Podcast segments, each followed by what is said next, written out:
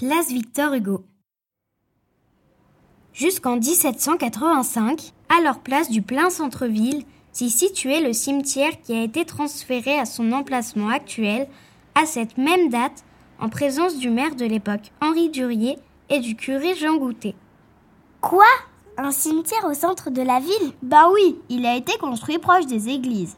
Car on en reparlera, mais l'église Saint-Saturnin, construite à la fin du XIe siècle, avait son entrée sous le clocher carré, tourné face à notre actuelle place Victor Hugo. Et aussi place des armes à la Révolution Eh ben moi, on m'a dit qu'avant cela, au Moyen Âge, ici, il y avait des étals de bouchers. Et c'est sûrement pour ça que c'était aussi la place des gras. En effet, la place Victor Hugo a connu des noms différents et autant de fonctions au fil des siècles. Ensuite, on l'a même nommée place du marché et enfin place Victor Hugo en 1882.